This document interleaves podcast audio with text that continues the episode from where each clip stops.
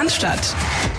Der Mein VfB Podcast von Stuttgarter Nachrichten und Stuttgarter Zeitung. 2 zu 1 gegen Borussia Mönchengladbach, 2 zu 3 gegen Eintracht Frankfurt. Die Fans des VfB Stuttgart erleben, glaube ich, in den letzten Tagen ein emotionales Auf und Ab wie der Bachelor in einer ganzen Staffel nicht. Wir reden darüber mit einer heißen Nadel gestrickt heute wieder am Donnerstag und blicken natürlich nicht nur zurück auf die beiden Spiele, sondern ganz arg wichtig, wir schauen voraus auf das Duell, den Showdown in der Hauptstadt bei Hertha am Samstagnachmittag mit Philipp Meisel. Grüß dich. Grüße, Christian, Grüße, Grüße an euch da draußen und Grüße an den Dirk, der wieder bei uns steht. Wie schon das letzte Mal, als wir Donnerstagmorgen nach dem Mittwochabendspiel aufgenommen haben. Dirk, grüß dich.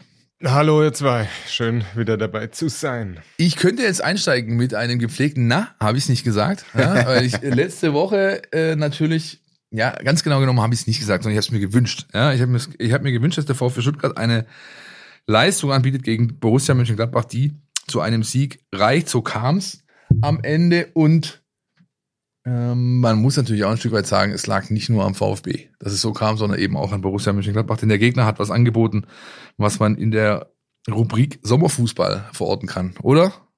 Definitiv. Also jeder, der im Stadion war, ich fand es ganz komisch.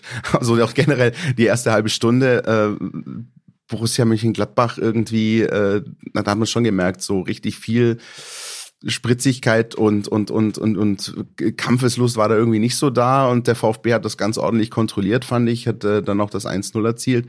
Ähm, das Spiel gibt trotzdem, finde ich, einiges her, ja, weil es einfach von der Bedeutung her wahnsinnig wichtig war und weil es einfach gezeigt hat, dass ähm, der VfB auch mit solchen Gegnern mittlerweile zurechtkommt, was glaube ich ähm, sehr, sehr wichtig ist, auch für die nächsten Spiele, weil da kommen ja noch so ein, zwei in die, in die Richtung. Äh, Dirk, wie hast du den Samstagnachmittag erlebt gegen Gladbach? Ja, ich finde, solche Spiele haben eine, birgen ja eine große Gefahr auch immer, weil wenn du da dann äh, nicht gewinnst oder dir einen einschenken lässt, dann sagt jeder, hey, die wollten doch gar nichts, so wie du es auch gerade gesagt oder wie es dir schon gesagt habt. Ähm, deshalb musst du eben da auch voll da sein, wie gegen andere Gegner, die für die es auch noch um was geht. Ähm, und ist vielleicht sogar noch schwieriger, dich da dann wirklich äh, von Beginn an da voll rein zu, reinzuarbeiten in das Spiel, aber das ist notwendig in der Situation, wie der VfB ist und, und Gott sei Dank haben sie es ja dann auch hingekriegt ähm, und hinten raus dann das Ding wieder gebogen. Ja. Also ich kenne ja Leute, die haben äh, 50 Euro gesetzt auf dieses Spiel und zwar auf den VfB-Sieg, obwohl sie Mönchengladbach-Fans sind, aber das ist, glaube ich, ein Randaspekt. Ähm, ja, Dirk hat nicht Unrecht, im Gegenteil. Es ist natürlich schon zu festzustellen, dass der VfB wieder zwei Dinge angebracht hat, die ihm schlussendlich dann geholfen haben. Einmal die Moral, die ist absolut intakt, da haben wir letzte Woche schon drüber gesprochen. Können wir auch heute im Verlauf der Sendung noch ein paar Mal drüber sprechen. Und zum anderen Mal, ähm, auch mit Hilfe der Fans hat man, sag ich mal, eine gewisse Widerstandsfähigkeit an den Tag gelegt. Und die hat schlussendlich dann dafür gesorgt, dass man eben nicht umfällt, ja, nach dem Gegentor, wie es früher der Fall oft gewesen ist, ja. Und es, auch Dortmund, das Spiel hat bewiesen, dass da einfach mittlerweile ähm, ja der VfB sich das Krönchen richtet, aufsteht und dann einfach weitermacht. Und das äh, hilft dir dann, zumal von Mönchengladbach, wie gesagt, ähm, hinten raus nicht mehr allzu viel kam. Gehen wir es mal kurz durch. Trotzdem erster Durchgang, äh, Führung in der, äh, weiß ich, um die 20. Minute rum durch Seru Girassi. Äh, schön rausgespielt, viele wache Spieler in der Situation. Dann, was mir ein bisschen untergegangen ist, auch in der Diskussion nach dem Spiel, eine sehr, sehr gute, starke Parade von Fabian Bredlo, äh, noch im ersten Durchgang. Korrekt. Da hätte es auch, auch eins ganz vor Schluss hat er noch mal eine gehabt. Ja, richtig. Also da war er wirklich zur Stelle. Gehst mit dem 1-0 in die Pause und dann so ein bisschen eine wie soll ich sagen, so, so, so ein Symptom, das der VfB immer noch zeigt. Das hat er auch in Bochum gezeigt, das hat er auch im Pokal, wenn wir später darüber sprechen, gezeigt. So mit 1-0 in die Pause gehen und danach so die erste Viertelstunde nach der Pause ist problematisch. Ähm, da hat auch Gladbach so ein bisschen das Ding so ein bisschen an sich gerissen, aber es, im zweiten Durchgang wirkt es trotzdem jetzt nicht so, als wären die jetzt äh, zwingend dran im 1-1. Und dann sag ich zu meinem Sitznachbar noch, Du, also die Gladbacher, da hatten wir es wieder Dirk davon, ne? Also was bringt den hier denn jetzt selbst einen Punkt? Also was bringt den jetzt den hier einen Punkt? Und 30 Sekunden später gibt's Handelfmeter. Wir gucken uns alle blöd an, ja, 1-1. Äh, und dann aber im Positiven wiederum gedreht das, was den VfB eben auch positiv auszeichnet, ja, in den, in den vergangenen Wochen. Diese Widerstandsfähigkeit, dieses, wie du gesagt hast, Philipp, ne, Krone richten, weitermachen. Gegen Dortmund war das äh, fast schon pervers, wie das abgelaufen ist. Und aber gegen Gladbach war es einfach auch sehr seriös und trotzdem emotional, ähm, wie schnell der VfB da den Schalter wieder umgelegt hat. Es ist ja total erstaunlich, diese, diese Komponente. Und das, für mich gibt es zwei Komponenten, die jetzt da ähm, in dieser Zeit Sebastian Hoeneß augenscheinlich sind im Vergleich zu der Phase davor unter Bruno Labbadia und die Bruno Labbadia auch ständig beklagt hat. Einerseits dieses kleinste Rückschläge bringen bei uns alles durcheinander, senken die Köpfe und dann geht gar nichts mehr. Und das Zweite ist, wir arbeiten an Automatismen und das haben sie vier Monate lang versucht. Und wenn du jetzt äh, teilweise anschaust, also ich springe jetzt vor zum Pokalspiel gestern Abend, ohne es zu überhöhen, aber manchmal diese schnell vorgetragenen Konter, auch wenn die dann am Ende ähm, nicht zum Torerfolg geführt sind, äh, haben, aber da, da Ballgewinn, ein Pass, nächster Pass ähm, und zwar nicht ins Leere, nicht zum Gegner, sondern zum Mitspieler. Also das, das scheint plötzlich wieder eingespielt zu sein. Da weiß plötzlich wieder ähm, wo, jeder, wo der andere hinläuft. Und diese zwei Komponenten sind schon mit entscheidend, die, die vorher einfach 0,0 funktioniert haben. Ich würde es ein bisschen anders sehen, auch da gern beide Spiele mit reinnehmen. Du, du siehst bei Hönes vom Tag eins an eine gewisse Gegnerorientierung ja, und äh, eine gewisse eine gewisse, sag ich mal, Grundprinzipien, die er eben haben will. Gegen Gladbach war dann Schlüssel super aggressives Mittelfeldpressing, ja. Und gegen Frankfurt hat er den Schlüssel gewählt, dass er anders als vielleicht zuvor gewohnt und von Frankfurt auch erwartet, äh, mit einem Viereraufbau arbeitet, dann noch die zwei Sechser, die hatten immer einen Mann mehr im Spielaufbau, dazu geht, gehen Silas und Wagnermann gehen steil, äh, Thomas und äh, Girassi kommen kurz, damit hat Frankfurt beide guten Außenverteidiger gebunden gehabt im 1 gegen 1 und wenn dann die beiden kamen, Tomasch und Girassi, dann steht da allein Makoto Hasebe mit seinen 58 Jahren gegen zwei richtig schnelle Jungs und so fällt auch beispielsweise das Führungstor dagegen Frankfurt aus genau so einer Situation. Und das finde ich ähm, ist auffällig. Dazu kommt, klar, Dirk hat natürlich nicht Unrecht, dass gewisse Dinge plötzlich zu funktionieren scheinen, von dem man immer gedacht hat, die müssten doch eigentlich da sein. Das sind ja Profifußballer. Die sind ausgebildet, die sind taktisch, technisch entsprechend geschult. Das muss doch funktionieren, wenn es dir vorgegeben wird. War eben nicht so. Und jetzt unter Hönes ähm, scheint es plötzlich einfach zu laufen, egal wie der Gegner heißt, egal wie schwierig deine Ausgangslage zu sein scheint oder wie äh, ja wie ja wie schwierig es einfach äh, zu sein scheint, mit dem Gegner umzugehen. Es funktioniert und das ist gut. Ja, und ähm, man merkt das ja auch so, und das finde ich wahnsinnig interessant, auch hier in der Diskussion, wie sich das so ein bisschen entspinnt, ähm, dass das einfach auch spielübergreifend der Fall ist. Also man erkennt wirklich Dinge nicht nur in, in der Einzelfallbetrachtung sozusagen, sondern auch wenn man sich eben drei, vier, fünf Spiele anschaut, gibt es da ganz klare Parallelen. Und nochmal, wir sind ja, äh, sagen wir mal, offiziell noch im Gladbach-Part. Ähm, auch die Art und Weise, wie es dann zum Elfmeter für den VfB kommt, wie, wie Dirk angesprochen hat, das war ja auch eine super Aktion. Ein Ballgewinn auf Höhe Mittellinie ungefähr und dann geht's ganz schnell äh, und es gibt einen Elfmeter. Ähm, das ist also so eine, so eine Mischung aus, sag ich mal, moralischer Widerstandsfähigkeit, aber dann auch spieltaktischen Geschichten, die sich dann sofort in, in eine Art Automatismen widerspielen. Ähm, Sebastian Hoeneß ist nach dem Gladbach-Spiel bei der Pressekonferenz gefragt worden, wie man denn eigentlich als Trainer einwirken kann, um diese Widerstandsfähigkeit oder dieses sagenwobene Schalter umlegen irgendwie mit zu beeinflussen oder zu bewirken. Und ich finde das auch ganz interessant, was er da geantwortet hat. Hören wir mal rein. Boah, das ist manchmal nicht, nicht im Detail zu erklären.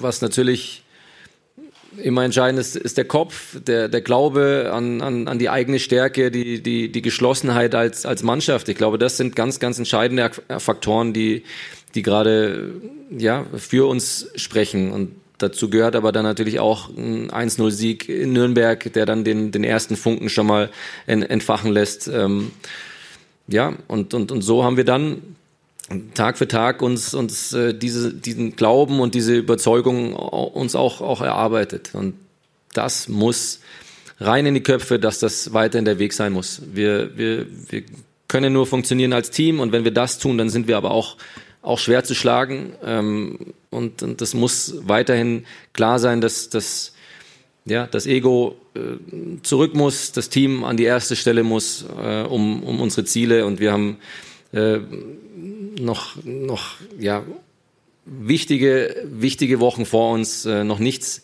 erreicht, außer dass wir jetzt eine bessere Ausgangssituation haben und die Dinge, die ich gerade angesprochen habe. Aber wir werden weiterhin punkten müssen und deswegen wird es jetzt wichtig sein, dort scharf zu bleiben, fokussiert zu bleiben. Das wird meine Aufgabe sein. Ich habe das letzte Woche schon gesagt. Das wird aber auch die Aufgabe sein der Spieler, das zu spüren, zu, zu, zu identifizieren, wenn da vielleicht mal was in die, in die falsche Richtung geht. Da, da gilt es jetzt einfach, ohne irgendwas zu dämpfen, aber da geht es jetzt einfach darum, ähm, ja, aufmerksam zu sein und, und äh, dann im richtigen Moment auch mal, auch mal reinzugehen.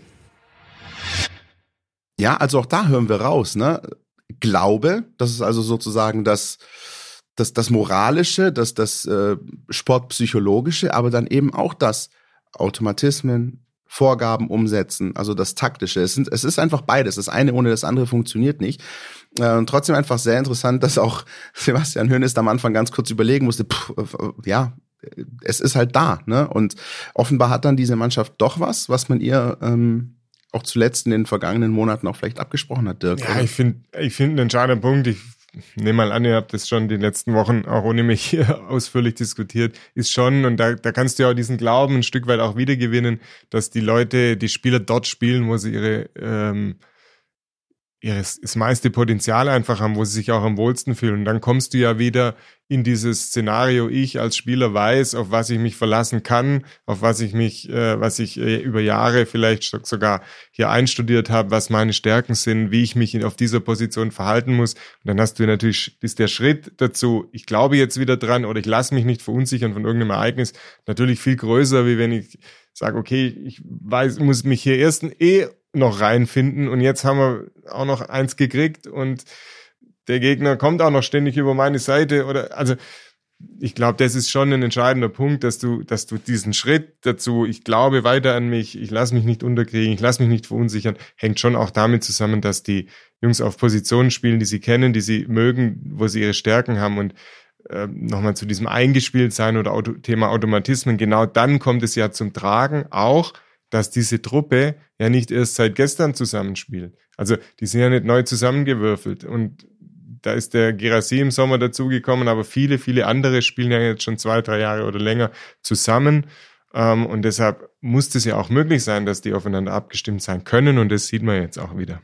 Einer, der noch äh, im Sommer kam, sogar noch ein bisschen später, ist äh, Dan Axel, genannt Daxo Sagadu. Und ich glaube, über den müssen wir schon auch ein bisschen sprechen. Und zwar im Kontext aller drei Spiele. Wenn ich jetzt aber mit, mit äh, Mönchengladbach anfängt, anfangen möchte, dann ist es auch da wieder so ein Spiel, wo ich denke, hey, der, der Kerl hat so eine, der ist, ich weiß nicht, wie ich es genau ausdrücken soll, das ist so ein bisschen, der hat die Inkonstanz in sich. Ja, er hat, er hat Szenen, die überragend sind, ja, in der Luft quasi unschlagbar. Der, wie hast du gesagt, er könnte sogar einen Bierkasten aus dem Strafraum Natürlich, so genau so ist es. Ja, also egal, wer da kommt, was da ist. Gestern gegen Gladbach hat er auch zwei richtig gute Situationen gehabt, wo er per Kopf zwischen alle reingeht und dann das Ding einfach klärt.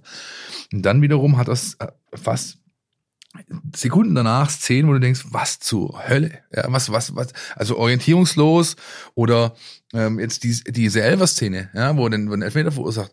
Warum nimmst der, sonst rennen sie doch alle immer hin, auch er macht das oft mit den Händen zwischen, äh, hinter dem Rücken, ja. Warum nimmst du die Hände hoch, während, während, während du dich wegdrehst sogar noch vom Ball, ja, dass das dann gepfiffen werden muss, ist doch klar und, und wenn man jetzt auch sieht, ähm, dazu kommen wir im Verlauf noch, wie, wie wichtig der Kollege noch ist und auch ähm, ja, äh, oder werden, werden wird in den letzten in den nächsten Spielen, dann ist es dringlich geboten, dass der junge Mann ein bisschen mehr Konstanz an den Tag legt in seinen Leistungen. Ja? So sehe es ich zumindest. Ja, möchte ich nicht widersprechen. Ähm, es ist irgendwie, als hätte er irgendwie sich, würde sich so einen Sekundenschlaf nehmen, so in jedem Spiel, habe ich ein bisschen den Eindruck. So eine Szene ist immer dabei, wo du immer kurz zusammenzucken musst und die du irgendwie im Bestfall überstehen musst. Ja, wenn aber man, wenn man, wenn man, sorry, wenn man, wenn man ehrlich ist, also ich meine, das hat natürlich auch Gründe, warum ja. der junge Mann ein äh, Free Agent war. Ja, also und die sind halt in solchen Dingen dann begründet oft. Ja, also das kommt schon nicht von ungefähr, dass so ein anscheinend hochveranlagter Spieler ähm, der auch ein paar Euro 50 gekostet hat, ähm, nach Ende des Transferfensters noch keinen Vertrag hat, ja, keinen neuen Verein gefunden hat. Und das ähm, ja, sieht man dann halt. In ich glaube, das war in, der, in seiner Dortmunder Anfangsphase war das ja ähnlich. Da hat er überragende Spiele gemacht, die er sich dann aber durch einzelne Patzer in diesen Spielen, also wie du es gesagt hast, wir reden ja nicht drüber, dass er ein Spiel grottenschlecht ist genau. und im nächsten wieder top, sondern das wankt ja innerhalb der Partien. Ähm, und da war es, wenn ich mich richtig erinnere, ähnlich. Äh, Top-Partie, dann ein Klops und äh, dann spricht natürlich niemand mehr über, über die 15 bis 20 gewonnenen Zweikämpfe, sondern den einen Glops. Und so ist es jetzt ja gerade wieder, aber der Philipp hat ja gesagt, ist trotzdem ein wichtiger Mann in den nächsten Wochen. Lass uns mal noch ein paar Zahlen, Daten, Fakten äh, zusammenführen. Unser Felix hat sich wieder mal in die Datenbank begeben und hat ein bisschen was für euch rausgesucht. Bitteschön. Der VfB Stuttgart hat den so wichtigen Sieg gegen Borussia Mönchengladbach eingefahren. Und das verdient. Am Ende stehen 2,51 zu 1,33 zu erwartende Tore. Beide Werte werden natürlich durch die Elfmeter aufgewertet. Die Schwaben liefen mehr als die Fohlen, hatten aber weniger Ballbesitz und deutlich weniger Pässe gespielt. Es war tatsächlich das Spiel mit den wenigsten Zweikämpfen am gesamten 30. Spieltag. Wie am Ende des Vorberichts Einspielers gesagt, ging es auch hier um die ewige Tabelle. Hier hat der VfB Stuttgart nun fünf Punkte Abstand auf Gladbach und sichert sich den vierten Platz weiterhin. In der aktuell wichtigen Tabelle, der Bundesliga-Tabelle, steht der VfB nun erstmalig wieder auf Platz 15. Dies erstmals seit dem 23. Spieltag. Wie gesagt, das Spiel gegen Gladbach war der 30. Spieltag. In der Hinrunde holte der VfB 16 Punkte. Nun, vier Spiele bevor die Rückrunde und damit auch die Saison vorbei ist, hat der VfB in der Rückrunde 12 Punkte geholt. Und der VfB Stuttgart ist weiterhin in der Bundesliga ungeschlagen unter Trainer Sebastian Hoeneß.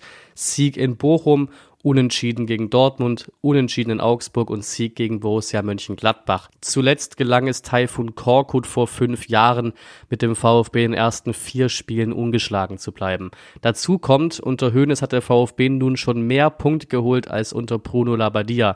Bei ihm waren es sechs Punkte in elf Spielen, Hoeneß steht auf acht Punkten in vier Spielen. Natürlich bleibt der Abstiegskampf weiterhin eng. Von Platz 14 bis Platz 17 können alle Mannschaften die Saison noch zwischen Platz 10 10 und Platz 18 beenden. Selbst Hertha BSC auf Platz 18 aktuell kann es noch maximal auf Platz 13 schaffen. Es bleibt also weiter brutal eng im Abschießkampf. Jeder Spieltag stellt neue Weichen im Tabellenkeller. Aus dem letzten Spieltag geht der VfB aber ziemlich positiv hervor. Vielen Dank, Felix. Und äh, eine Sache, über die äh, wir vielleicht noch kurz sprechen sollten oder die mir auch wichtig ist mit Blick auf das Gladbach-Spiel wenn man sich so das eine oder andere YouTube-Video anschaut von dem Moment äh, kurz vor dem Elfmeter von Herrn Kulibali zum 2-1, es ist erstaunlich, wie still es da in dem Stadion gewesen ist. Fast wie im Theaterhaus irgendwie, weil alle total gebannt waren. Hat er die Nerven? Wirklich? Ja? Macht er ihn? Und äh, diese Gefühlsexplosion dann, als dieses Ding drin war zum äh, so wichtigen 2-1, fand ich, fand ich großartig. Ähm, Philipp hebt den Arm. Weißt du, an was ich denken musste in der Szene? Oder Sag's. an wen? An wen? An wen? Timo Gebhardt gegen Molde, damals Europa League Qualifikation. Es steht 1 zu 2, glaube ich, und VfB brauchte ein, ein Unentschieden, um weiterzukommen. 89 Minute, 11 Meter. Christian Groß war Trainer. Ähm, und dann läuft Gebhardt dahin und alles so, um Gottes Willen. Ja? Aber er macht ihn eiskalt. Ja? Und manche sagen bis heute, es liegt wahrscheinlich daran, dass er einfach überhaupt nichts gedacht hat.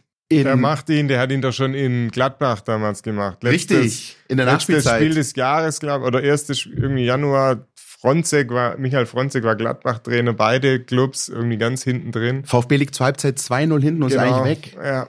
Und dann 2-2 äh, und in der Nachspielzeit der Elfmeter zum 3-2 durch Timo Gebhardt. Ja. Aber, aber es war halt, ähm, ja, man war sich so ein bisschen nicht ganz sicher, ne? aber er hat sich das Ding genommen und Sebastian Hönes hat hinterher auch gesagt, er wurde an der Seitenlinie beruhigt. Nach dem Motto, jemand hat ihm zugeflüstert, der hat gestern im Training zehn versucht und zehn reingehauen, macht dir da mal gar keine Sorgen, Trainer. Und so kam es dann auch. Mir hat er dann hinterher im Interview bei den Kollegen der ARD ein bisschen zu viel preisgegeben durch seine Taktik, denn der hat wohl sehr wohl nachgedacht, hat einen kurzen Moment gehabt, wo er stehen geblieben ist und den Torwart ausgeguckt ne? und dann einfach nur Fußgelenk in die jeweils andere Richtung. Das hat er hinterher erzählt. Ähm, Ho hoffentlich hören hier keine Scouts anderer Vereine zu, was, was vielleicht mögliche künftige Elfmeter angeht. Also im ähm, fürs Elfmeter-Turnier im Sommer ist er ein ganz heißer Kandidat. Beim Timmy Ruiz, äh, wir würden ihn nehmen, ja. Also äh, Elfmeter-Turnier, ich weiß nicht, ob es das noch gibt irgendwie, aber ja, klar, vor ein paar Jahren war das äh, sehr, eine Riesennummer. Sehr immer. populär, ja, ja, ja. Übrigens noch eine äh, Frage für euch beide und dann natürlich auch für euch da draußen aus der Kategorie unnützes Kneipenwissen. Was macht Timo Gebhardt heute? Oh. Also am Ende hat er wieder beim FC Memmingen, glaube ich, gekickt. Das ist richtig, Memmingen stimmt. Er hat auch beim FC Memmingen gekickt. Mittlerweile äh, kickt er, glaube ich, nicht mehr und betreibt in eben äh, dem schönen Memmingen eine Shisha-Bar mit einem Pitbull im Logo, einem stilisierten. Mehr könnte ich äh, zum Redaktionsschluss nicht mehr für euch auftreiben. Aber trotzdem mal wieder was Schönes aus der Kategorie, was macht eigentlich? Genau, ähm, Was, was, macht eigentlich äh, der VfB am 3. Juni so nicht im Pokalfinale stehen. Ja. Äh, leider. Dieses Spiel, und damit wären wir beim äh, Pokal-Halbfinale gegen Eintracht Frankfurt. Ähm, wir waren alle im Stadion, davon gehe ich aus, wie viele andere auch. Ähm, ich stand, mit Betonung auf stand, in der Gegengerade 90 Minuten mit allen anderen. Es saß keiner in diesem Stadion äh, über 90 Minuten oder 98 Minuten dann am Ende. Es war eine phänomenale Atmosphäre und es ging eigentlich los wie im Traum äh, mit einer sehr guten ersten Halbzeit, wie ich finde, vom VfB Stuttgart mit einer irgendwie viele Fragen aufwerfenden ersten Hälfte von Eintracht Frankfurt. Also die, die, die Leistung hat bei mir sehr, sehr viele Fragen aufgeworfen und wir haben uns auch ein bisschen angeschaut, ähm, was ist das denn? Aber es hat am Ende nicht sollen sein, trotz der Halbzeitführung, Dirk. Warum nicht? Aber ich glaube, bei allem Positiven, was jetzt in den letzten Wochen ähm, da passiert ist, kann der VfB 1 noch nicht so ein bisschen sich die Verschnaufpause nehmen und das dann aber auch sicher überstehen. Und das sind ja die Phasen, die du vorhin auch angesprochen hast, mal kurz nach der Pause oder so. Sie haben extrem viel investiert da in der ersten halben Stunde gegen Frankfurt. Echt brutale Intensität. Im Zusammenspiel mit der Intensität von den Rängen hat es ja diese Atmosphäre dann auch erzeugt. Ähm, und, und du hast ja gesehen, da, das ging ja dann ab und zu mal drüber, ja, wo, wo Tomasch nach seinem Tor äh, mal kurz einen wegflext an der Seitenlinie. Völlig unnötig, aber da siehst du, wo das Adrenalin ähm, dem stand, nämlich kurz unter den Haarwurzeln. Ähm, und, und, und da haben sie natürlich absolut gepowert. Und, und dann brauchst du natürlich in diesem Spiel mal kurz diese Ruhephasen und da sind sie eben noch nicht so stabil, dass ihnen da gar keine Gefahr droht. Und das war so ein bisschen erste, Ende erste Halbzeit schon, wobei sie ja da noch die zwei Chancen hatten. Und dann natürlich auch zur zweiten Halbzeit. Dann stellt der Gegner ein bisschen um. Sie selber sind noch ein bisschen so im, ein bisschen abwartend, aber eben nicht sicher. Und dann passiert es eben. Ja, das, Im Prinzip war es diese eine schwächere Phase, Ende erste, Anfang zweite Halbzeit, die ihn dann äh, letztlich das Genick gebrochen hat. Es ist gut, dass äh, Dirk die Szene mit Tomasch an, an, anspricht. Ich habe sie genau anders gesehen. Ich habe sie nämlich gefeiert, weil es war kurz nach dem Tor und gesagt, geht drauf, drauf, drauf, Ein tu den, tu den weh, Sohle offen, ist egal. Ja, um ihn zu zeigen, äh, hier geht's für euch heute nicht weiter. Ja, und das äh, ist auch das, was für mich am Spiel hängen bleibt. Du hast einmal äh, diese, diese wunderbare Anfangsphase mit einem kleinen, äh, ähm, sag ich mal, negativen Aspekt, nämlich die frühe Karte für Gerassi. Der hat danach nicht mehr äh, richtig Fußball gespielt und das über 92, äh, 82 Minuten lang. Dem hat, dem hat die Karte echt den Zahn gezogen, fand ich schwach gestern.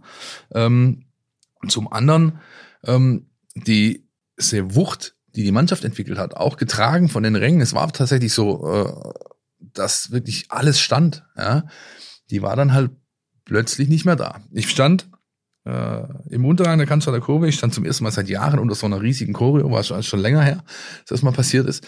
Und da hast du einen sehr, sehr guten Draht zu den Kapos, zu den Vorsängern, weil die halt nur ein paar Meter von dir weg sind. Und die haben tatsächlich so ab der 35. angefangen, fast schon hilferufend die Leute weiter zu animieren, weil das abgeflacht ist. Und dann kommt die Phase ähm, nach der Pause. Und da hat der VfB ein, ein Thema, das hat man gestern auch wieder gesehen. Und da hat auch der Druck von den Kurven oder von den Rängen komplett gefehlt. Und äh, das hat dann schlussendlich zum dazu geführt oder mitgeholfen, dass Frankfurt dieses Spiel drehen konnte. Ja, ich bin weiterhin der Meinung, Hoeneß hat Glasner outgecoacht, zumindest in der ersten Halbzeit. Dieser Ansatz, von dem ich vorher gesprochen habe, äh, dass eben Girassi, Tomasch aus der Tiefe kommen, vor allem Tomasch mit seinem Speed.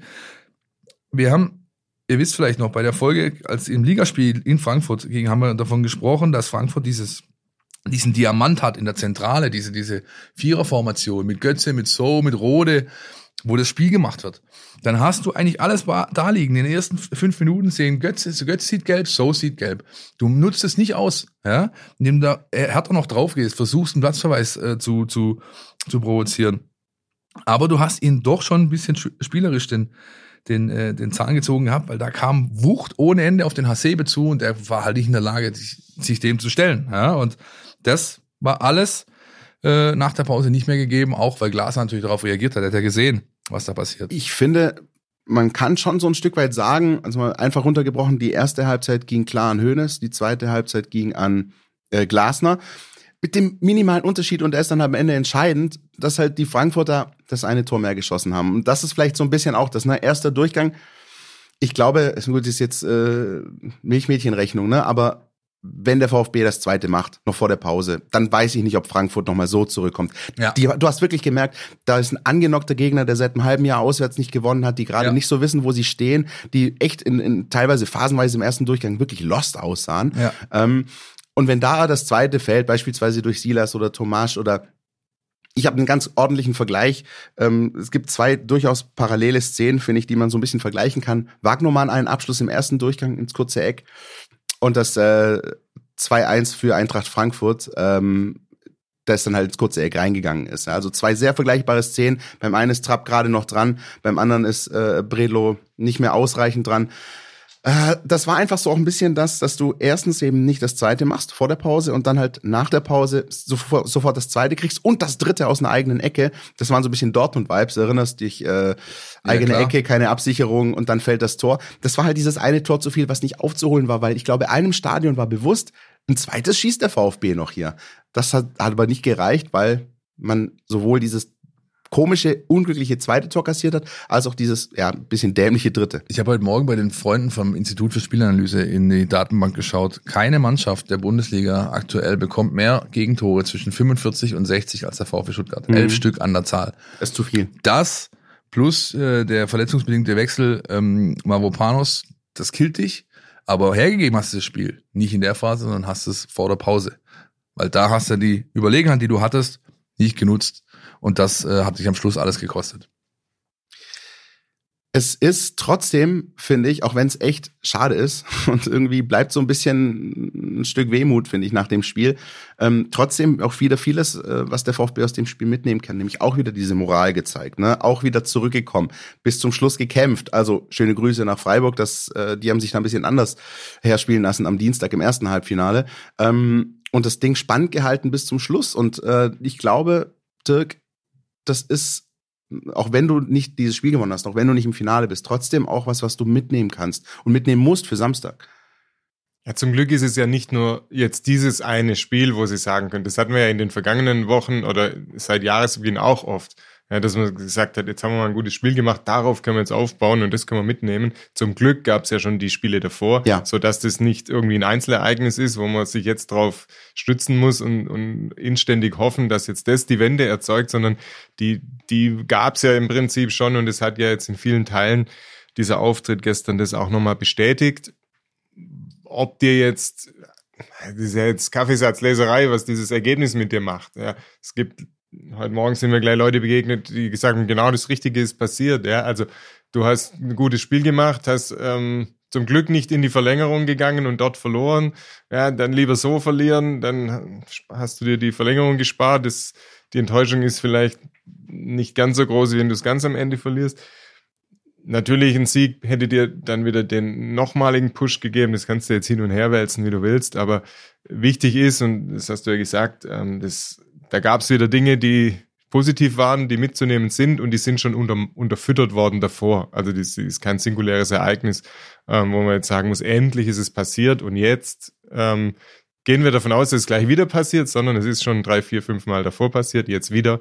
Deshalb große Hoffnung, dass es am Samstag eben fortgeführt werden kann. Und es sind alles Dinge, die Dirk anspricht, beziehungsweise meint, die du ergebnisunabhängig hast. Ja, unabhängig von der Niederlage kannst du die, kannst du die einfach mitnehmen. Das ist, das ist gut. Eine Szene, kurz vor Schluss, hat natürlich noch äh, viele bewegt, äh, und ist auch ein Hauptgesprächsthema jetzt natürlich am nächsten Tag.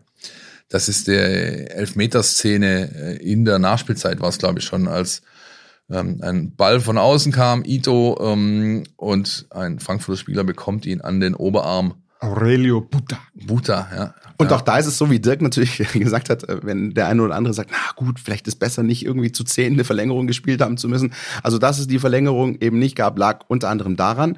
Und ähm, wie sagt man so schön, daran scheiden sich die Geister. Ähm, nach dem Spiel hat sich der Schiedsrichter Daniel Schlager bei den Kollegen der ARD ausführlich zu der Szene geäußert und dazu, warum er den Elfer nicht gegeben hat. Und ich finde, bevor wir das nochmal kurz auseinanderdröseln, hören wir da mal rein. Für mich war das nicht strafbar, weil das für mich ein normaler Bewegungsablauf des äh, Verteidigers war. Aufgrund der Tragweite der Entscheidung habe ich dann gemeinsam mit dem Videoassistenten entschieden, dass ich mir die Szene nochmal anschaue, ähm, aus unterschiedlichen Perspektiven, um dann zweifelsfrei mit äh, alle Argumente äh, aufzuwiegen. Und äh, dann am Ende ist es für mich eben so, dass es kein strafbares Handspiel ist. Der Verteidiger hat auch gar, keine, kein, gar kein richtiger Blick zum Ball. Der Gerassi geht im letzten Moment, bewegt er sich vom Ball weg. Ähm, und äh, wie gesagt, die Kriterien für Handspiel sind zum einen, dass das Handspiel absichtlich sein muss. Das ist hier auf gar keinen Fall. Für mich kann man dem Verteidiger keine Absicht unterstellen. Und die unnatürliche Körpervergrößerung, ähm, Körperflächenvergrößerung. Und äh, auch das ist es für mich nicht, weil ähm, der Spieler eben in normale Zweikampfbewegung ähm, ist äh, und nicht statisch steht. Da sind die Hände eben nicht äh, waagerecht am Körper nach unten, äh, senkrecht am Körper nach unten, sondern eben leicht an der Seite und äh, er zieht den Arm auch weg. Also für mich äh, ist es dann am Ende kein, kein strafbares Handspiel. Ja, man ist sich natürlich schon ein Stück weit über die Tragweite äh, bewusst dieser Situation, die Wichtigkeit. Deshalb haben wir auch entschieden, rauszugehen, uns das nochmal anzuschauen, ich mir das nochmal anzuschauen, mit dem Videoassistent, er hat mir die Szene auch beschrieben. Ich habe auch eine Wahrnehmung auf dem Feld gehabt auf, zur Situation und äh, die Bilder haben auch meine Wahrnehmung einfach nicht widerlegt.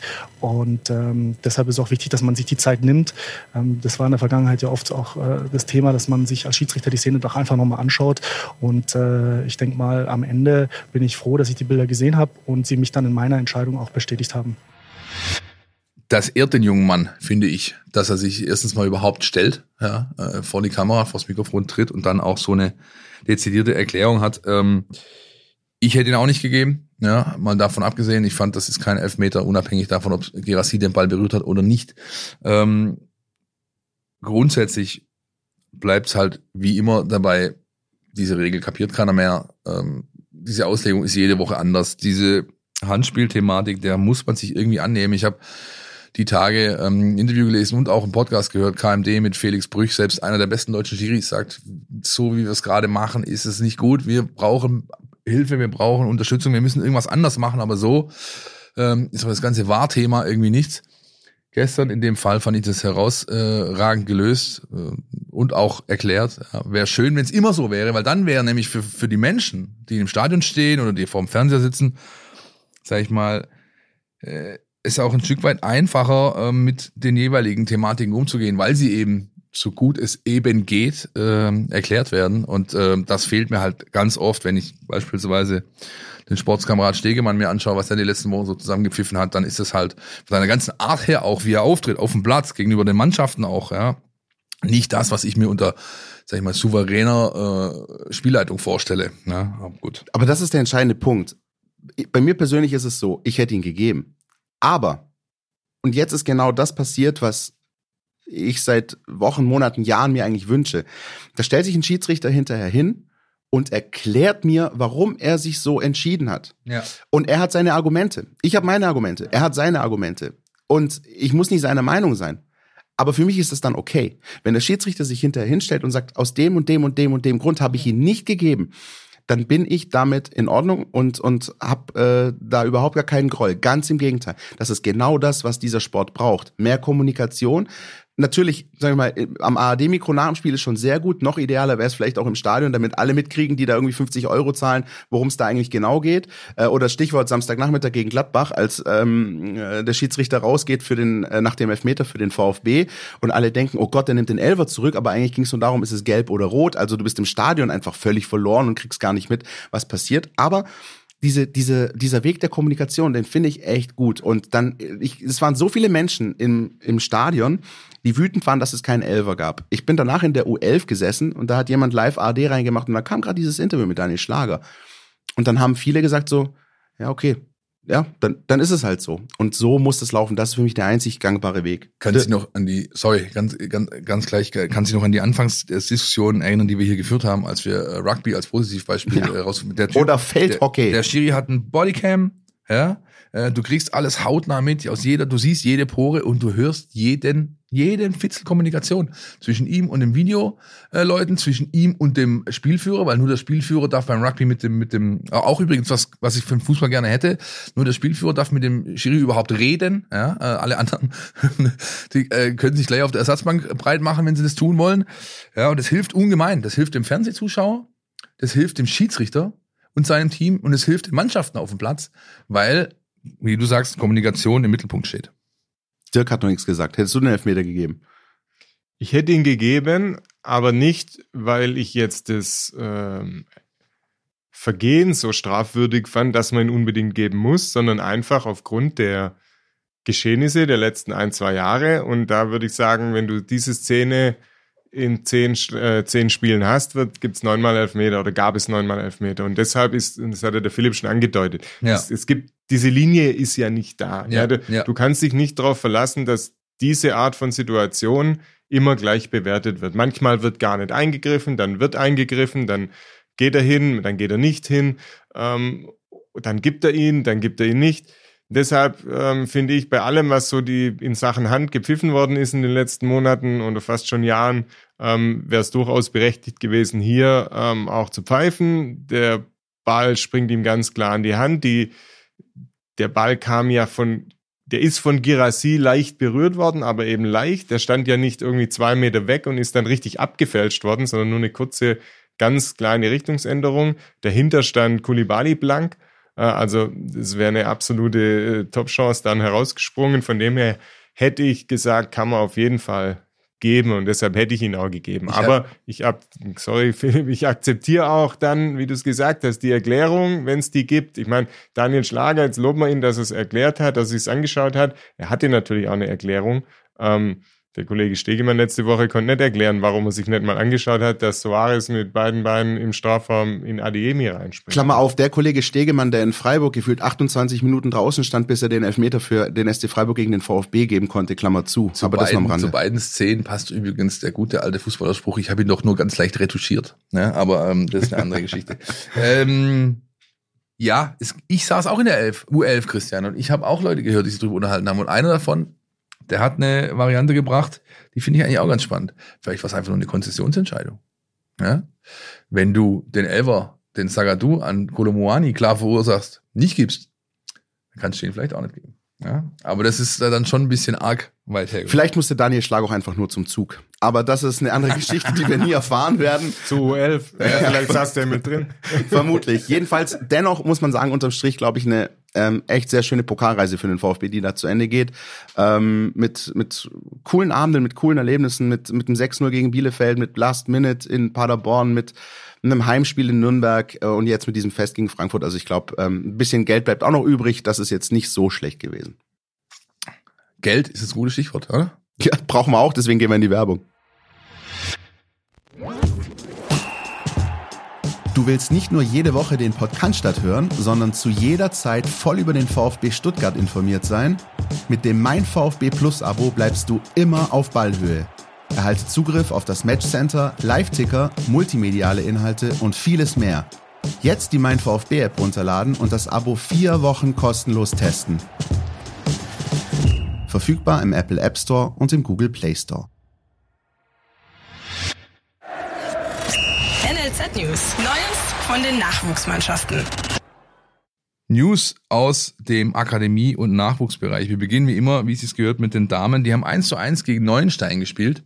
Das äh, ist also nicht eingetreten, was wir letzte Woche noch skizziert hatten. Hätten sie gewonnen, wären sie um, äh, um drei Punkte reingerutscht, dann wären es nur noch fünf gewesen. Jetzt bleiben es acht Punkte Abstand auf den Tabellenersten Neuenstein und wie gesagt, der Drops äh, Aufstieg ist gelutscht. Da dürfte eigentlich äh, leider aus VfB-Sicht nichts mehr äh, sich dran ändern. Die zweite Mannschaft äh, dahingegen, die hat äh, die U21, die hat einen ordentlichen Lauf, hat äh, schon wieder gewonnen. Gegen- Schon wieder 1-0. Ja, schon wieder Thomas Castanaras. Schon wieder Kann sagen, der Freitagabend. hat, der hat noch einen anderen Lauf, ne? Wie Ja. der Truppe. Ja, richtig. Thomas Castanaras äh, nicht umsonst jetzt anscheinend äh, bei diversen Zweitligisten auf dem Zettel. War er wahrscheinlich auch schon vorher. Also da ändern die Tore auch nichts dran. Aber die Mannschaft von Frank Fahrenhaus hat geschafft, was wir uns äh, vor Wochen noch irgendwie ja äh, ausbedingt haben irgendwo, ja, nämlich einen, einen, einen Anker setzen, einen Stopppunkt, hier geht's so nicht weiter. Äh, wir drehen das Ganze jetzt nochmal um in den Positivlauf, das haben sie geschafft. Weiter geht's am Sonntag, nee, am Samstag, auswärts beim SG Barockstadt Barockstadt. Fulda Lehnerts. Auch sehr schwierig, ja, aber Das ist glaub- pure Poesie. pure Poesie. Für die Frauen habe ich übrigens ganz vergessen, geht's mit dem Derby weiter gegen Waldebene Ost, Sonntag 15 Uhr. Stadtderby in der Oberliga der Damen und für die U17 und die U19 geht's weiter mit der sagenumwobenen Hauptrunde A der Sonderspielrunde. Ich weiß ja, ich, ich also ich habe mir, mir kribbelt's überall, wenn ich dieses Konstrukt des DFB da gebracht hat für dieses äh, Spiel ja für die U17 und U19 Braucht es dafür eigentlich den Passierschein A38? Ich glaube ja, ich Ja. glaube ja. Jedenfalls sind jetzt die Spiele ausgelost. Wir wissen jetzt, wie es weitergeht. Es geht für den U19 unter anderem weiter mit einem Heimspiel gegen den HSV am Mittwoch um 13 Uhr. Also absolut top für Leute, die zuschauen wollen. Ähm, und für die U17 jetzt schon am Samstag mit einem Heimspiel gegen Werder Bremen. 14 Uhr auf dem Einser, wer Bock hat. Äh, alles rund um diese Runde, die Paarung, Termine, was dann irgendwie passiert, wenn alle Spiele gespielt sind. Das schreibe ich euch auf, das lest ihr in der App äh, noch vor dem Spiel gegen Hertha BSC an diesem Wochenende. Aber man sieht schon, äh, Kostensenkung durch äh, geringere Reiseaktivitäten sind in der Sonderspielrunde nicht vorgesehen, ne? Wenn Bremen stimmt. und HSV die Gegner sind. Das ist richtig, wobei ich halt, ich finde es gut, dass man eben, sag mal, staffelfremde Gegner äh, bekommen hat, weil das natürlich für die Jungs ein Reiz ist, aber auch sportlich gesehen halt ein Aspekt dahinter ist. Das ist nicht das Übliche, was du spielst. Ähm, grundsätzlich ist dieses ganze Format aber schon ein bisschen fragwürdig, weil äh, ja es wird auch wieder geändert. Äh, Nächste Saison ist wieder alles äh, wie bisher. Es gibt wieder Vor- und Rückrunden und so weiter. Warum das der DFB für dieses Jahr gemacht hat, das ist irgendwie nicht so ganz ersichtlich und äh, ja, selbst die Trainer, ich habe ja regelmäßig mit Willig und auch mit, äh, mit Fiedler gesprochen, die haben nicht nur hinter vorgehaltener Hand schon deutliche, sag ich mal, ich will nicht sagen Ressentiments, aber es gab schon so Passagen, also die waren auch nicht ganz cool mit dem, was der Verband da macht, müssen sich natürlich mit dem arrangieren und haben da äh, mit ihren Mannschaften bis jetzt, denn äh, beide haben ungeschlagen diese Vorrunde dieser Sonderspielrunde absolviert, beide Mannschaften. Sie haben sich da passabel geschlagen und jetzt stehen halt noch ein paar Spiele an bis Sommer und ja, wie auch immer. Ich werde es aufschreiben nochmal in aller Ausführlichkeit, damit ihr wisst, was äh, da jetzt noch auf die beiden Mannschaften zukommt und damit ist, glaube ich, genug gesagt. So ist es. Dann äh, noch der Hinweis, gerne Gasteltern dringend gesucht. Weiterhin bitte gerne melden. Äh, m.burger.vfb-stuttgart.de oder 0172 76 11 514. Wie immer auch in den Show Notes. Meldet euch da gerne. Der VfB freut sich darüber. Und ähm, viele Fans des VfB Stuttgart freuen sich auf den Samstagnachmittag, 15.30 Olympiastadion. Hertha gegen den VfB. Und ähm, Philipp, du hast es hier umschrieben mit Endspiel in Charlottenburg. Ich sag äh, High Noon in der Hauptstadt, wie auch immer. Es Nach ist dem Krimi in Köpenick kürzlich. Oh. stark. Sehr gut, sehr, Sehr gut. Es ist natürlich ein wahnsinnig wichtiges Spiel. Es ist ähm, wegweisend für beide Vereine. Ähm, ganz einfache Rechnung. Ähm, dazu habe ich keinen Mathe-LK gebraucht, wenn der VfB dieses Spiel gewinnen sollte, dann hat der Hertha so weit distanziert, dass sie nicht mehr rankommen kann, zumindest nur noch in der größten Theorie, auch mit Torverhältnis und, und, und. Dieses Spiel ist, und so sehe ich's, widersprecht mir gerne, eine massive Chance für den VfB und so sollte er sie auch betrachten und nicht, bitte, bitte nicht so reingehen in dieses Spiel wie letztes Jahr zu der Zeit in Berlin und auch nicht so reingehen wie auf Schalke, ähm, weil das Schlimmste, was dir passieren kann, in so einem Spiel ist und hinten zu liegen. Also ich äh, habe übrigens ein Fragezeichen dazu geschrieben, Christian, ja? Endspiel in Charlottenburg, Fragezeichen, um es als Diskussionsgrundlage äh, zu verstehen für die nächsten Minuten hier, aber natürlich hast du recht. Ich setze ein Ausrufezeichen. ja, es ist schon, es ist schon eine sehr, sehr große Chance. Der VfB Stuttgart kann eine Saison, die, die, ähm, ja, zu weiten, in weiten Teilen nicht gut war, wo erschreckende Leistungen angeboten wurden. Das muss man ja alles auch äh, klar sagen, auch wenn die letzten Wochen jetzt einen deutlichen Aufschwung zeigen, aber ein Großteil dieser Runde war, ich würde mal sagen, nicht unbedingt wettbewerbsfähig. Ja, du stehst ja nicht umsonst dahin drin, aber er kann das alles jetzt mit einer guten Leistung in Berlin-Charlottenburg ähm, ja zum, zum Positiven wenden. Dirk, bevor wir uns mal so ein bisschen Zahlen, Daten, Fakten widmen äh, zu dem Spiel, meinst du, dieser Aufschwung und das, was der VfB sich erarbeitet hat jetzt in den letzten fünf Spielen unter Hoeneß, ist schon stabil genug, um, sag ich mal, entsprechend gefestigt in diese Partie reingehen zu können? Ich würde sagen, ja. Aber ich bin mir trotzdem nicht ganz sicher. ähm, ja, das ist ja dieser VfB Stuttgart in den letzten Jahren hat ja immer wieder bewiesen, dass unerklärliche Dinge dann passieren. Äh, dieser Auftritt in Berlin äh, letztes Jahr, also bei Hertha, ähm, auch wenige Spieltage Verschluss, war ja auch so was Unerklärliches. Eigentlich so ein Stück weit wieder äh, Mut gefasst, auf steigender Ast.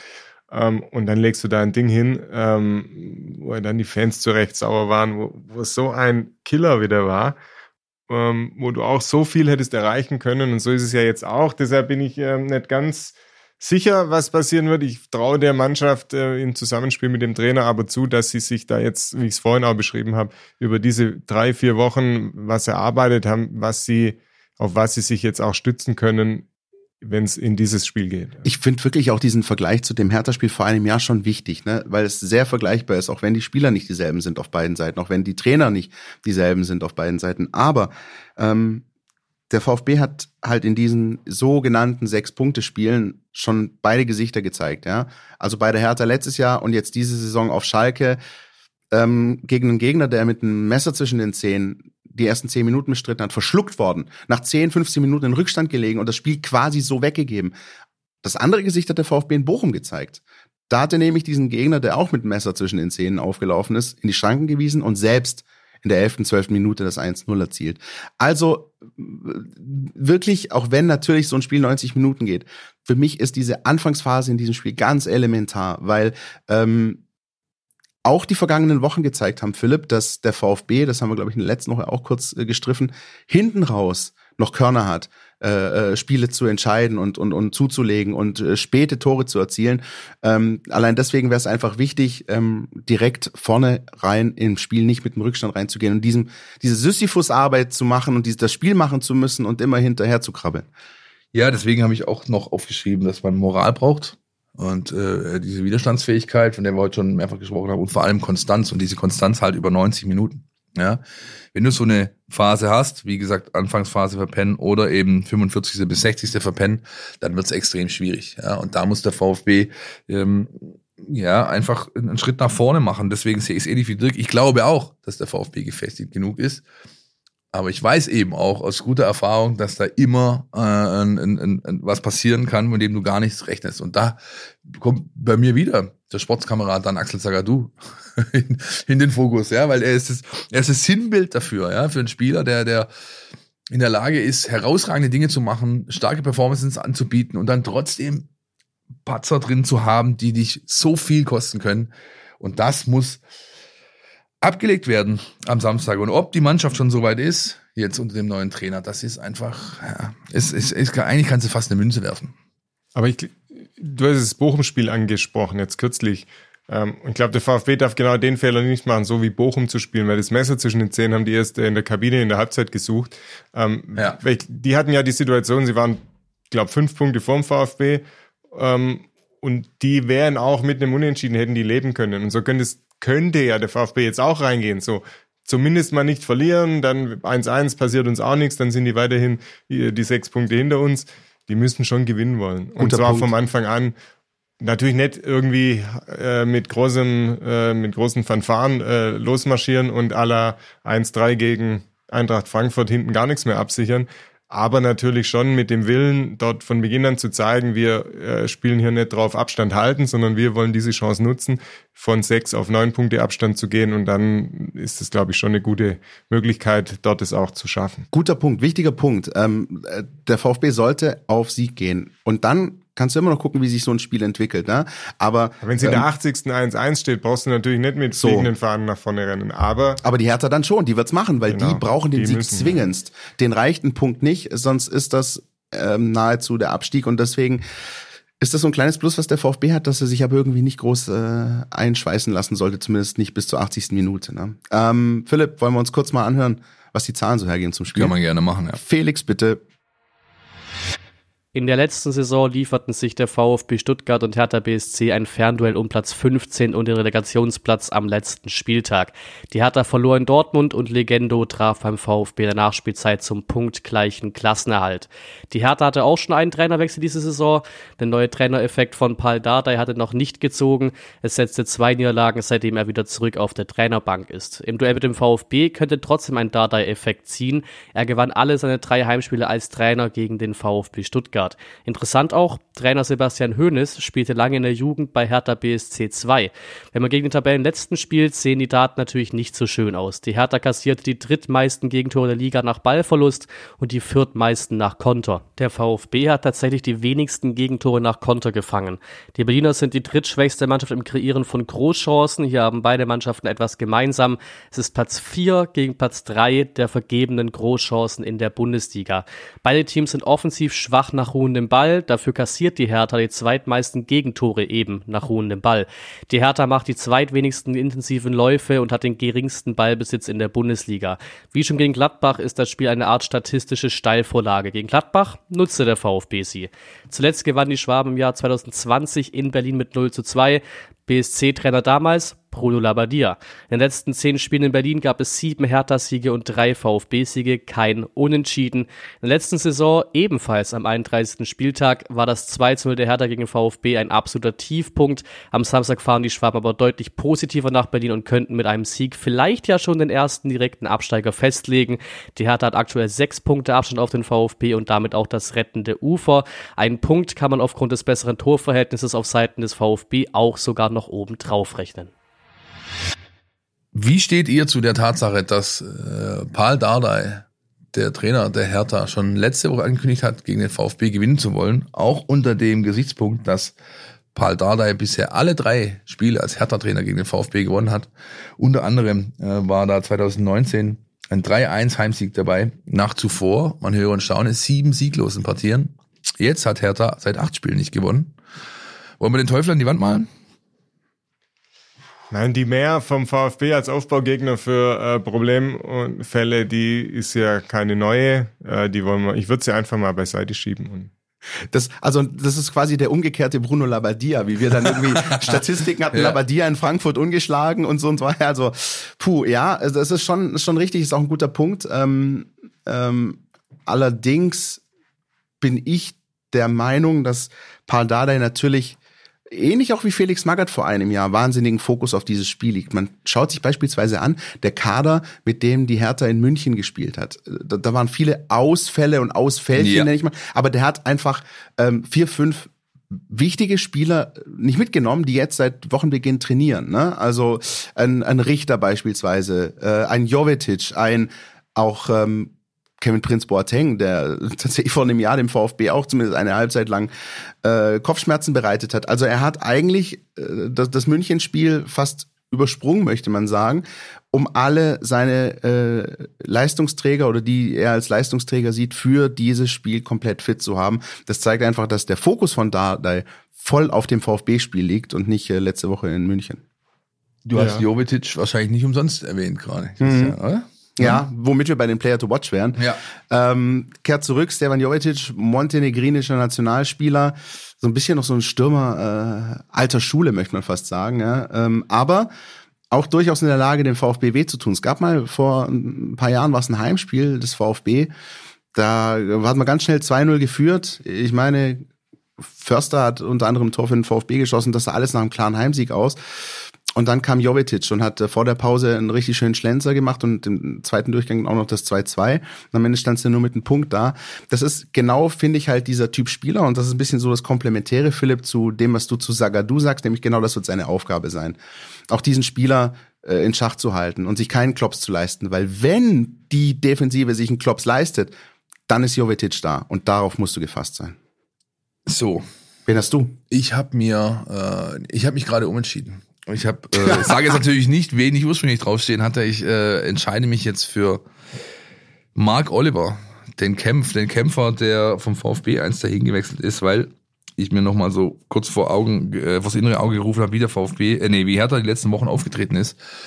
Und da habe ich so viele Szenen von Kämpf gesehen, die körperlos, äh, ambitionslos waren, die ähm, ja ein Stück weit auch mental mit der Situation überfordert äh, auf mich gewirkt haben, dass ich eben glaube, dass er einer, wenn nicht der größte Schwachpunkt ist von Hertha, den du attackieren musst. Ja. Ähm, ähnlich wie es Hasebe war für Frankfurt, hat der VfB nicht geschafft, ja, weiß ich, aber Samstag gibt's eben eine neue Chance und ich glaube, ähm, ja, der gute Herr Kempf äh, ist einfach so weit weg von seiner absoluten Bestform, dass es ein guter Kniff wäre, ihn als Schwachstelle zu sehen und ihn auch wirklich zu attackieren. Ja? Dirk, gibt es bei dir jemanden bei der Hertha, den du so ein bisschen im Fokus hast, wo du sagst, Na, ich finde tatsächlich den Marco Richter einen total interessanten Spieler, weil der wirklich echt immer richtige Highlight-Spiele dabei hat. Ähm, Traumtore schießt und auch sonst, wo du denkst, hey, was hat denn der für einen Lauf? Und im nächsten Spiel ist er dann aber irgendwie wieder unsichtbar. Ähm, deshalb ähm, muss der VfB eben da auch schauen, dass der keinen Sahnetag erwischen kann. Ja, und vorne sind sie ja gar nicht, wenn man so die Namen durchgeht. Du, ihr habt jetzt die über Jovetic gesprochen, der eine gewisse durchgrund, also aufgrund seiner Erfahrung, so diese Cleverness, dieses ich mache aus wenig dann plötzlich doch mal viel einbringt. Dann haben sie aber auch Luke Bacchio, ja, der schon elf Tore? der auch kein schlechter ist. Ja, und wenn dann noch Richter in Fahrt kommt, also sind die vorne gar nicht so schlecht. Deshalb all den genannten möglichst schnell den Zahn ziehen und signalisieren, hier geht für dich heute wenig. Und dann hoffe ich, dass auch, wenn ich mich bisschen auf Marco Richter äh, versteift habe jetzt, dass ich da keine Du stehst, Kein ein- Gala-Auftritt. du stehst einfach auf David Beckham Tattoos wahrscheinlich, Dirk. Das wird sein. Ja? Und die hat er natürlich, er hat auch diesen Adler hinten auf dem Nacken. ja, egal. Ähm, VfB, Personal. Wir haben jetzt natürlich die äh, ungeschickte Situation, dass wir, äh, aber die haben wir eigentlich oft, äh, vor der nächsten Pressekonferenz aufnehmen müssen, am Donnerstagmorgen. Ähm, die Pressekonferenz ist auf Freitag 10.30 angesetzt. Danach wird äh, das äh, angeschwitzt und dann das Sach gepackt und nach Berlin geflogen. Ähm, Personalinfos entnehmen sie der Tagespresse. richtig, also was wir wissen, Atakan Karaso ist gesperrt. Der wird die Partie verpassen. Wir wissen, dass Silas äh, weiterhin bei vier gelben Karten steht, also das Gefahr läuft, dann die nächste Partie zu verpassen. Und wir wissen, dass Mavropanos, Anton und auch Tomasch alle auf verschiedenste Art und Weise mal mehr, mal weniger schwer angeschlagen aus der Partie gegangen sind. Ohne jetzt die ganz große Ferndiagnose zu starten, aber ich finde, bei Dinos Mavropanos sah das nicht wirklich gut aus. Schlag äh, aufs Schienbein, hat wohl irgendeinen Nerv getroffen, hat Sebastian Hoeneß nach dem Spiel gesagt, wahnsinnige Schmerzen gehabt, also du hast gesehen, er konnte nicht auftreten. Auch nach dem Spiel noch am Humpeln gewesen. Ähm, Ja. Schauen wir mal, was passiert. Wir wissen es nicht, aber da sah es nicht so gut aus. Bei Ja. Waldemar Anton bin ich eigentlich ganz guter Dinge, ähm, wenn er die richtigen äh, Magentabletten hat, dass es hoffentlich klappt. Und auf wen wird's wieder mal ankommen dann? Auf äh. Ja. dein Freund. Dann Axel Zagadou, ich wäre so gern wie du und so weiter. Richtig, genau. Aber vielleicht macht der Trainer auch wieder was, mit dem man nicht so Ich von bin Anfang ja, an rechnet und auf Viererkette äh, stellt. Könnte ja sein. Vor allem die Frage, die sie auch stellt, wie wird Atakan Karaso ersetzt, eurer Meinung nach? ich wollte nur kurz sagen, ich bin ja gestern extrem erschrocken in der Szene mit ähm, Anton, Ja. weil der versuchte, so einen hohen Ball mit dem hohen Fuß runterzunehmen, signalisierte, fällt dann hin, signalisiert dann auswechseln und dann dachte ich, okay, irgendwie Zerrung, Muskelfaserriss, ähm, hinterer Oberschenkelbereich und dann legt er aber einen Sprint hin ja, in die glaube, es- Kabine. dann war klar, okay, muskulär scheint alles Ich in Ordnung glaube, zu es ist sein. ganz ja. gut gewesen, dass keine Kamera mit der Naheinstellung dann sein Hinterteil äh, mit der weißen Hose aufgenommen hat, aber das ist eine andere Geschichte. Können wir bitte zu der Frage kommen, wie Atakan Karaso ersetzt werden wird am Samstag? Tatsächlich wäre ja, die wurde immer mal wieder genannt, die Variante äh, Waldemar Anton, eine, der ja Ja, auch ja. früher in Hannover schon mal da Ja. auf der Sechs gespielt hat und da hat er Karaso die Rolle ja extrem defensiv interpretiert, also wirklich als der klassische ähm, Abräumer oder Prellbock vor der Abwehr fungiert, könnte das sogar was sein, wobei ich nicht glaube, dass er die Abwehrformation jetzt ähm, groß umstellt. Ja, und ich glaube auch, er behält die Doppel-Sechs bei äh, ähm, und setzt dabei auf einen richtigen Sechser. Und der hat für mich gestern äh, 90 Minuten sich warm gelaufen, ordentlich, ja, aber kriegt immer wieder Lob, auch so zwischen den Zeilen und ist anscheinend voll fit und das ist der Sportskamerad Nate. Ja. Ich glaube, das wäre ein idealer Kandidat, um, um neben Endo zu spielen in der defensiven Zentrale. Wie es dann kommt, äh, wird man am Samstag sehen. Werden natürlich in Berlin sein, für euch berichten, wie üblich, äh, über unsere entsprechenden Kanäle, digital, Print oder auch in der Mein VfB-App. Ist ja logisch. So ist es. Ähm, Und was auch noch ganz interessant ist, finde ich, ist natürlich auch die große Frage nach dem Spagat. Ne? Also jetzt Festabend, äh, Mittwoch gegen die Eintracht im Pokal und ähm, 72 Stunden später spielst du ein elementar wichtiges Spiel auswärts in Berlin, Anreise und Hühot, was nicht alles dazugehört. Und bei der Pressekonferenz nach dem Pokalhalbfinale hat sich Sebastian Hoeneß dazu geäußert, wie er denn damit umgeht mit diesem Spagat, also zwischen Pokal und Liga am Samstag. Und äh, das ist seine Antwort. Wir haben es äh, auch ein bisschen vorbereitet. Am Montag habe ich den Jungs gesagt, dass es heute zwei Szenarien gibt. Entweder wir gewinnen und ziehen ins Finale ein, dann ist sehr, sehr viel Euphorie und, und Freude. Ähm, oder wir verlieren und dann ist die Enttäuschung groß. In beiden Szenarien ist es enorm wichtig, dass wir es schaffen, spätestens morgen früh, wenn wir zusammenkommen, wieder, wieder den Fokus zu setzen. Und das, das habe ich natürlich in der Kabine nochmal noch mal an die Jungs weitergegeben. Ähm, und, und dass es natürlich völlig okay ist, die, die Enttäuschung zu spüren, die, die, die ist groß, weil wir für uns schon das Gefühl hatten, dass, dass da möglicherweise das andere Szenario auch hätte eintreten können. Ähm, ist nicht der Fall und deswegen werden wir morgen ähm, ja, uns dann wieder gemeinsam auf, aufrichten, gut vorbereiten für, für Berlin. Und da bin ich fest überzeugt, dass die Jungs genau wieder diese Moral an den Tag legen, die sie in den letzten Spielen und auch im heutigen Spiel gezeigt haben. Und dann werden wir nach Berlin fahren und versuchen dort einen nächsten großen Schritt zu machen. Finde ich persönlich wahnsinnig interessant, dass er die Mannschaft einfach schon am Montag auf beide Szenarien eingestellt hat. Ne? Also zu sagen, entweder wir feiern hier ein Mordsfest und stehen im Finale oder wir leiden einen Rückschlag, aber dieses Spiel am Samstag kommt so oder so. Und ähm, finde ich auch sehr bemerkenswert, wie er das hier verargumentiert und dass er quasi die Mannschaft dann mal ausnahmsweise von diesem, von diesem Spruch, dass immer nur auf das nächste Spiel gucken, mal ein bisschen abgerückt ist und gesagt hat, hey, in dem Fall ausnahmsweise ist auch das übernächste schon sehr wichtig und sollten wir im Blick behalten und immer so ein bisschen im Hinterkopf haben, egal was am Mittwochabend dabei rumkommt. Ähm, hoffentlich zahlt sich's aus. Ja, er hat natürlich da auch so ein Stück weit, glaube ich, eine Rechnung offen. Ich meine, der hat, der hat äh, bei Hertha vier Jahre gekickt, auch wenn es schon ewig her ist. Der hat bei Hertha 03 Zehlendorf seine erste Mannschaft trainiert, eine U19 damals der äh, will natürlich da Spuren hinterlassen, ja, Eindruck hinterlassen und ähm, deswegen hat seine Mannschaft entsprechend schon mal an der am Schlafittchen gepackt. Ich finde das gut, ja. Ich finde das ähm, auch da kommt für mich so das Ähnliche zum Tragen wie auch bei Schlager, wo wir es vorher davon hatten. Der erklärt einfach gut. Ich finde das in Ordnung, wenn du als als Trainer, ohne dass du jetzt das letzte bisschen deiner taktischen Herangehensweise ähm, blank blank legst, quasi off, offenbarst, ähm, ja, versucht den Leuten halt ein bisschen mehr mitzugeben als diese klassischen Plattitüden, die du immer bei Pressekonferenzen irgendwie äh, zu hören bekommst. Das macht er ganz gut, der Kollege Hönes. Und das bleibt hoffentlich auch so. Und was auch bleibt, ist die Unterstützung der Fans. Die werden vielleicht nicht mit 20.000 wie die Bremer vor zwei Wochen ähm, ins Olympiastadion einziehen, aber es werden viele Fans vor Ort sein. Ähm, ja, so, so viel kann man sagen, Samstagnachmittag bei der Hertha. Karten gibt's da schon noch auch, also auch für Kurzentschlossene, wer am Samstag äh, nichts vorhat. Herzliche Grüße in Prenzlauer Berg. Ja, genau. ähm, das wird auch ein Faktor. Das wird auch ein Faktor sein, dass, äh, dass die Fans wieder da einfach dastehen und, und das Team pushen. Ja, ähm, also ich rechne so mit, mit, mit viereinhalb, fünftausend wie immer eigentlich äh, in, in Berlin. Und ich ähm, habe es ja vorhin schon mehrfach deutlich gemacht, was dieser Mannschaft helf, hilft in den letzten Wochen. Ja, ist auch, dass der Turnaround da gekommen ist. Es gab ja noch das Spiel in Union, wo, wo klare Ansagen mit der Schelte, mit, mit entsprechenden äh, Plakaten oder Spruchbändern. Dann gab es in Nürnberg so eine Art Schulterschluss und seitdem ist da wieder richtig, äh, richtig eine Einheit zu spüren, Dampf dahinter und den brauchst du eben auch in Berlin, um dann eben das hinzubekommen, was wir vorher äh, versucht haben zu skizzieren, was nötig sein wird, nämlich diese Konstanz über 90 Minuten. Und dafür ist auch die Kurve einfach immer gut. Auch wenn du in diesem Olympiastadion ungefähr gefühlt drei Kilometer wegstehst vom, vom, vom Spielfeldrand, kannst du da schon ein bisschen was bewegen.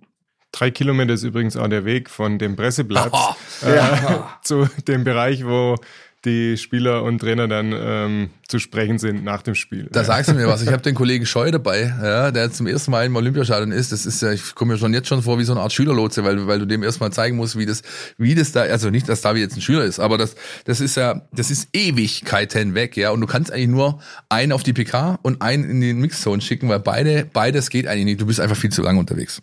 Also die 15.000 Schritte, die macht der Kollege Scheu dann, glaube ich, einfach schon nur im Stadion und im, im Innenraum und im Umlauf. Ähm, ich glaube, damit ist so das meiste gesagt zum Spiel, oder? Ähm, zur Bedeutung, äh, zur äh, Personalsituation Und äh, vielleicht noch ganz interessant zu erwähnen, dass natürlich auch der Spieltag äh, für die Konkurrenz ganz wichtig ist. Das geht schon am Freitagabend los. Da spielen die Schalker in Mainz. Ähm, Hoffenheim empfängt Eintracht Frankfurt. Ähm, sind, das sind schon auch Spiele, die durchaus auch interessant sind und ähm, gerade auch am Samstagnachmittag viele, viele Parallelspiele, ähm, wo auch die Konkurrenz am Start ist und danach sind wir, glaube ich, viel, viel schlauer schon am Samstag um halb sechs. Dirk, herzlichen Dank, wie immer, für die Zeit, für die Expertise. Sehr gerne. Ich hätte noch eine kleine Frage mitgebracht. Ja, bitte. Ähm, Unbedingt. Nachdem ich die brandaktuelle News äh, vorhin über den Ticker habe laufen sehen, Tosten Kracht. Äh, ist neuer Präsident bei Lok Leipzig und die Quizfrage des heutigen Tages wäre, wann, in welchem Jahr hat er für den VfB gespielt? Ähm, ich sag 98, 99. Ich sag ein bisschen früher. So. Ah, weiß ich nicht. 95? Es war schon 93. Oh, oh. Siehst du mal. Ja. Aber ich habe natürlich auch nachgeschaut. Danke. Also- Jedenfalls nochmal eins für die Kategorie unnützes Kneipenwissen. Ja, ich könnte jetzt, äh, ich, ja. Jetzt ich weil ich habe noch was Tolles über Joel Poyanpalo äh, vorhin gelesen und ich kann mich erinnern, vor, in, wir waren schon mal im Podcast und dann fiel der Name Poyanpalo vor einem VfB-Spiel gegen Leverkusen. Ja, und dann habe ich äh, gesagt, ich dachte, das wäre irgend so ein Art Baileys äh, aus Finnland oder sowas, so. Aber der gute Mann trinkt gerne Bier, ähm, jetzt in der zweiten Liga beim FC Venedig äh, Viererpack geschnürt, ähm, danach ausgewechselt und während die Kollegen noch gekickt haben, hat er schon das erste kühle Blonde auf der Ersatzbank geschlürft. Wohl nicht zum ersten Mal. Ja. Ja, auch Birra eine Moretti, coole ne? Geschichte. Ja. Ähm, halt, tut überhaupt nichts zur Sache hier und was beim VfB so los ist, aber War ein würdiger Abschluss für die Sendung. Ich finde vor allem tatsächlich, dass der Hörer ja nicht nur mitnimmt, was sozusagen die vergangenen Spiele waren, wie die Bedeutung des Hertha-Spiels ist, sondern wenn du jetzt irgendwann mal bei einem Kneipenquiz bist oder irgendwie ein Telefonjoker bei Günther Jauch, dann weißt du jetzt, was die Kollegen Kracht, Poyampalo und Timo Gebhardt so alles machen. So also aus. wir hoffen, dass wir euch informieren konnten, dass wir euch auch ein bisschen unterhalten konnten und ähm, schicken euch raus in die Woche. Das letzte Wort dieser Folge hat vor dem Spiel am Samstagnachmittag in Berlin Joscha Wagnermann. Macht's gut. wird ein, denke ich, sehr wichtiges Spiel, was ja, denke ich, auch ein extrem harter Fight wird gegen Hertha, die natürlich auch machen müssen und ja, da müssen wir gegenhalten und alles reinwerfen.